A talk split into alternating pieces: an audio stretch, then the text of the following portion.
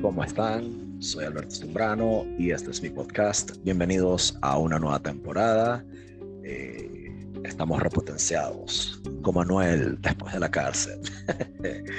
después de la cárcel, con micrófono. Miren el micrófono nuevo, micrófono nuevo y audífonos nuevos para mejorar los contenidos.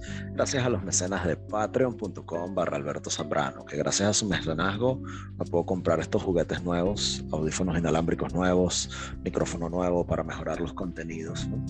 Y donde, bueno, en patreon.com barra Alberto Zambrano por menos de lo que te cuesta ese café al, mes, ese café de Starbucks al mes, ya que Starbucks está tan de moda ahora en Venezuela, pues te puedes entretener, te puedes informar, te puedes indignar, te puedes molestar, puedes comentar, te puedes eh, eh, informar, lo que tú quieras con mis contenidos mega basados que buscan más que todo ayudar a mis oyentes a formarse una opinión sobre temas que les puede que llamen la atención puede que les llame la atención. De igual forma, este podcast llega a ti gracias a Binance.com, la plataforma de intercambio de criptomonedas más grande del planeta, donde simples mortales como yo y como tú podemos bachaquear y podemos especular con criptomonedas y podemos especular financieramente para hacernos ricos y millonarios en el proceso y poder así generar riqueza intergeneracional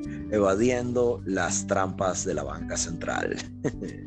y por último, este podcast llega a ti gracias a anchor.fm, la plataforma gratis de Spotify que por me, que por bueno, de forma gratuita pone mi voz en todas las grandes plataformas de distribución de audio del planeta, eh, Spotify, Apple Podcasts, Google Podcasts, Overcast y demás. Lo hace totalmente gratis, lo hace sin un mínimo de suscriptores y lo hace de una manera muy sencilla. Si corre en prácticamente cualquier plataforma, si sabes utilizar... Eh, sabes mandar un mensaje de texto, si sabes enviar una nota de voz, vas a saber utilizar eh, Anchor.fm. Quiero en esta época de Navidad darle las gracias a todos los que se han suscrito a mi, a mis, a mi cuenta en Patreon, a los que se han suscrito a mi canal de Telegram, a los que están pendientes de mí en esta temporada, esta primera temporada del podcast. Eh, me ha ido muy bien, les quiero dar las gracias. ¿Cómo me fue este año podcasteando? Pues según Spotify fue por for podcasters, pues me fue de puta madre. Todo en, tuve más de mil crecimiento, más de mil por ciento de crecimiento en horas, en streams y en escuchas, más de 700 por ciento de crecimiento en seguidores. 29 de ustedes me escuchan más que cualquier otro podcast y eso es un gran honor. Eh, bueno tenerlos a ustedes en sintonía. Muchísimas gracias por su sintonía, los quiero mucho. Eh, la mayoría de ustedes me escuchan entre las 5 y las 11 de la noche, entonces tómense su tiempo para relajarse escuchando este, esta grabación. ¿no? Eh, han sido 62 episodios, 2.964 minutos de vuestra agradable atención que vienen muchas cosas más, vienen muchas cosas más. Así que bueno, compartan este audio con su familia, con sus seres queridos, con el perro, con, con, el cuñado, con el primo, con el tío, con el amante, con quienes ustedes quieran, porque gracias a lo que ustedes hacen me ayudan a llegar a mucha más gente. Entonces eso de veras, de todo corazón, de panita y todo, se los agradezco.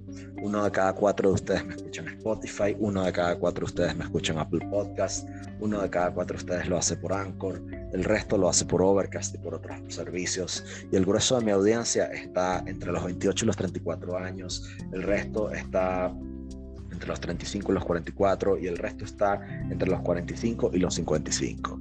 Les quiero dar a todos ustedes, les quiero dar enormemente gracias totales por estar aquí viene una nueva temporada, ahora con mejores equipos, viene una nueva temporada con mejores cosas.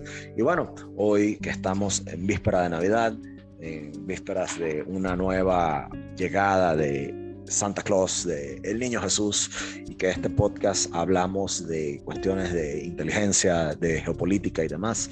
Hoy vamos a hablar de la significación geopolítica de la Navidad y el poder blando que ejerce la Navidad. Desde que la Navidad se convirtió en una celebración casi global, la Navidad se convirtió en una especie de mapa para el poder blando norteamericano, para el poder blando estadounidense. Santa Claus se convirtió en un ícono que lo reconocen alrededor del mundo, incluso en las sociedades no cristianas. Pero tú no llegas a ser un icono global sin ningún sin generar controversia. El poder blando, ese que le miden por factores intangibles como instituciones, ideas, valores y cultura, ejerce un rol importante en la distribución de la influencia global.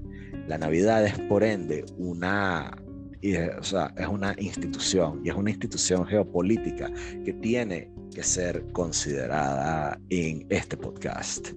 Fíjense, eh, vamos a hablar del poder blando clásico desde el punto de vista europeo. La celebración de la Navidad va hacia atrás desde hace siglos, pero ese formato moderno que la, con el que la conocemos hoy en día fue solamente traído a la vida en el siglo XIX. En Europa, los alemanes incorporaron los accesorios paganos como los pinos, los renos, eh, eh, o sea, eh, las cosas propias de la, de la simbología pagana a la Navidad y la incorporaron con la fe cristiana. Los holandeses revivieron las memorias de San Nicolás, los ancestros del moderno, el ancestro del moderno Santa Claus. Al mismo tiempo, los autores ingleses como Charles Dickens y Washington Irving rehabilitaron historias en, en las festividades cristianas e inventaron la mitología de la Navidad, con frecuencia descrita como el espíritu de la Navidad. Mientras tanto, los villancicos ingleses y, las, y, todas esas eh, esas cosas tan iconográficas de la Navidad como el Merry Christmas se volvieron parte de la tradición navideña muchas de estos procederes tuvieron eh, lugar en, lo que fue el trasfondo de la revolución industrial, cuando esa celebración de afecto, de familia, de generosidad y de comunidad se volvieron la piedra angular de la clase media británica. Así que en el cenit del imperio británico, la Armada Real Británica proyectaba su poder en todas las esquinas del continente de, la, de, los continentes y de la Tierra. Entonces el poder blando británico llegó a la cúspide, incluso mucho más allá. Las naciones que buscaban hacer negocios con Gran Bretaña de forma inadvertida importaron sus ideas culturales. Y quizá la, las cuestiones más conocidas de esa Gran Bretaña victoriana, esa, esa exportación eh, británica victoriana fue el pino navideño decorado, que fue fomentado con locura por lo, como, los como arbolito de Navidad por el imperio británico mientras los ingleses fomentaban su versión de globalización. Pero ¿qué vino después? O que, eh, sin, sin ¿qué fue lo que vino después? Después vino el advenimiento del monopolio navideño norteamericano de la Navidad. Para el siglo siguiente, mientras que los Estados Unidos tomaban el lugar que tenía Gran Bretaña en términos de poder duro, también lo hicieron los americanos en materias de poder blando, al heredar las tradiciones británicas y desde los, desde los trajes de negocios que usamos hoy en día, al sándwich que nos comemos, el uso del inglés como el lenguaje internacional, muchas de nuestras conductas modernas se afectan y están moldeadas por el, el poder blando británico y los americanos eh, fueron los que heredaron ese paquete. ¿okay? Entonces, ah, ay, perdón, moví la cámara. Entonces los americanos heredaron de cierto modo ese paquete. ¿no? Y la Navidad era parte de esa transición de poder blando eh, que venía con el, paquete del poder blando británico que agarraron los que, agarraron, que agarró la Navidad. En el año 1932, la Coca-Cola tomó su primer, eh, eh, hizo su primera cuña, su primer anuncio publicitario tomando a Santa Claus como un personaje bastante jovial, con esa barba blanca y ese traje rojo, eh, como lo, tal y como lo conocemos hoy en día. y en los años subsiguientes salieron muchas eh, canciones navideñas como Santa Claus is Coming to Town, Frosty the Snowman, Let It Snow, I'll Be Home for, Christmas, The Christmas Song, Jingle Bells y muchas otras. Y esas canciones eran acompañadas por una cantidad de, eh, de cintas y de películas encantadoras de Navidad, como Milagro en la calle 34, como El Grinch se robó la Navidad, y bueno, incluso este, Mi pobre angelito. Claro, todas esas canciones europeas y, y eso... Eh, también hubo canciones europeas, también hubo eh, expresiones latinoamericanas, ¿ok? Y también hubo filmes y cintas eh, y expresiones culturales eh, eh, que, se hicieron parte del folclore, ¿no? Pero no fue, pero desde los años 40 la Navidad tal y como la conocemos es, una, es un producto de exportación norteamericana y los americanos comercializaron la versión de esta fiesta cristiana y tal como la conocemos hoy y la reconocen y la celebran alrededor del mundo, incluso en naciones no cristianas como China, Japón, India, Turquía y muchos países africanos. Y es por eso que la Navidad moderna, aunque es en su corazón cristiana, también es una fiesta mucho menos religiosa que una celebración universal de afecto, familia, generosidad y comunidad. La Navidad internacionalizada, la Navidad americanizada, se volvió casi tan secular como resultado de, eh, cómo Estados Unidos ejerce su poder blando de, forma geopolítica a nivel mundial para hacerla más ah, cercana a las sociedades no occidentales. Entonces, eh, ¿Qué es, eh, o sea, cómo se lanza esta influencia en términos geopolíticos? Bueno, porque el poder duro y el poder blando van mano a mano. No puedes tener el uno sin el otro. Y por la razón que genera uno, eh, te genera el otro. Y por eso los dos está, son, por supuesto, fundamentalmente distintos. El poder duro consiste de factores tangibles como la geografía, los recursos naturales y tu, fortaleza militar. El poder blando se refiere a componentes como educación, cultura, tecnología.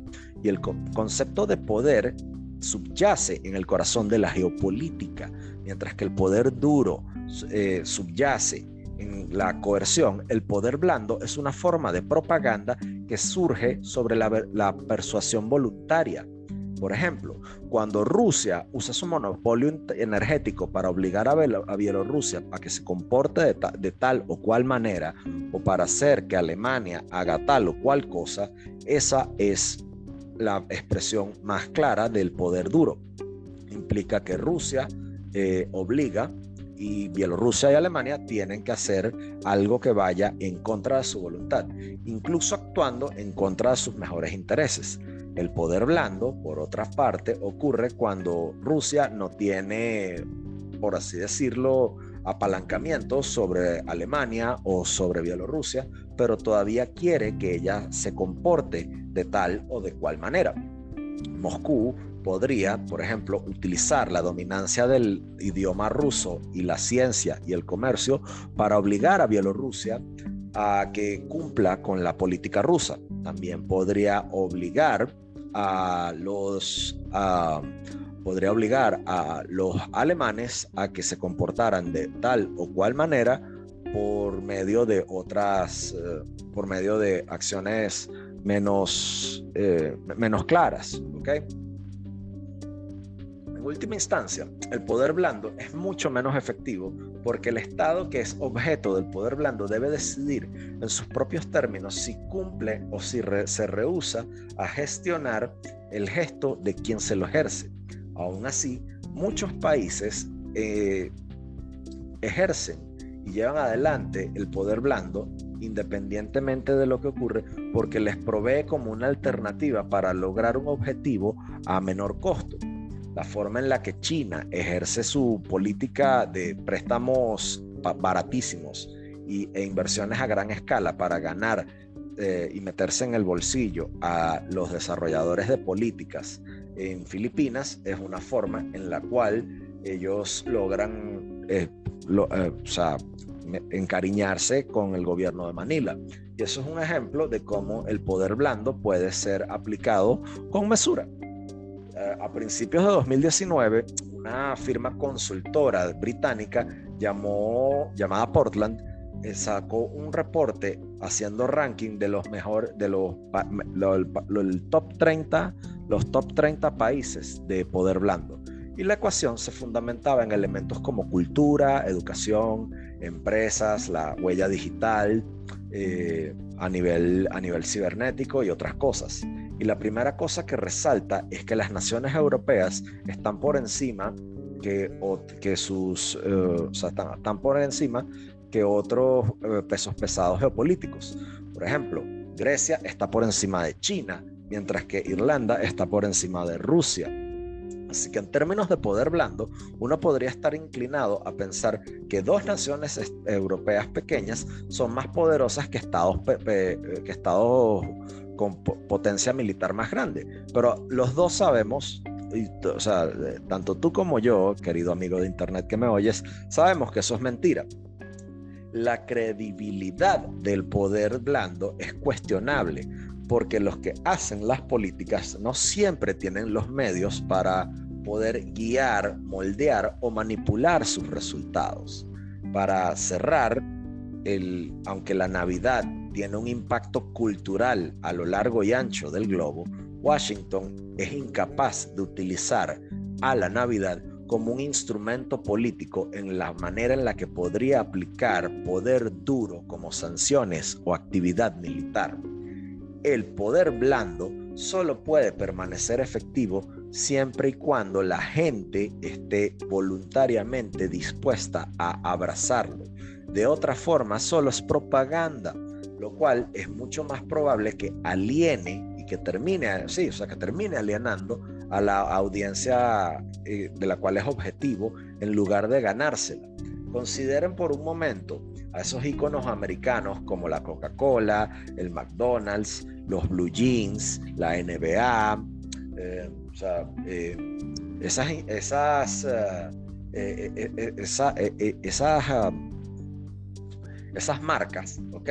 Son queridas y son consumidas por todas partes. Y de forma extraña, principalmente todos aquellos que están en Medio Oriente, los que estamos en Sudamérica y los que estamos en, los que están en Eurasia, todavía detestan increíblemente al gobierno de Estados Unidos. Pero cómo les encanta un Mickey Mouse, ¿no? Cómo les encanta una, una época de Navidad.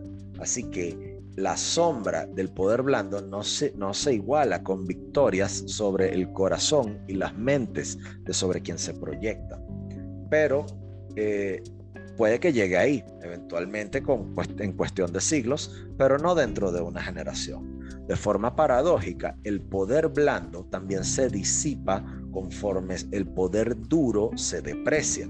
En el siglo XVIII, cuando Francia tenía la mayor cantidad de fuerza física que cualquier otro estado, el idioma francés, la cocina francesa, las costumbres francesas llegaban bien profundo al corazón de las distantes y lejanas capitales europeas.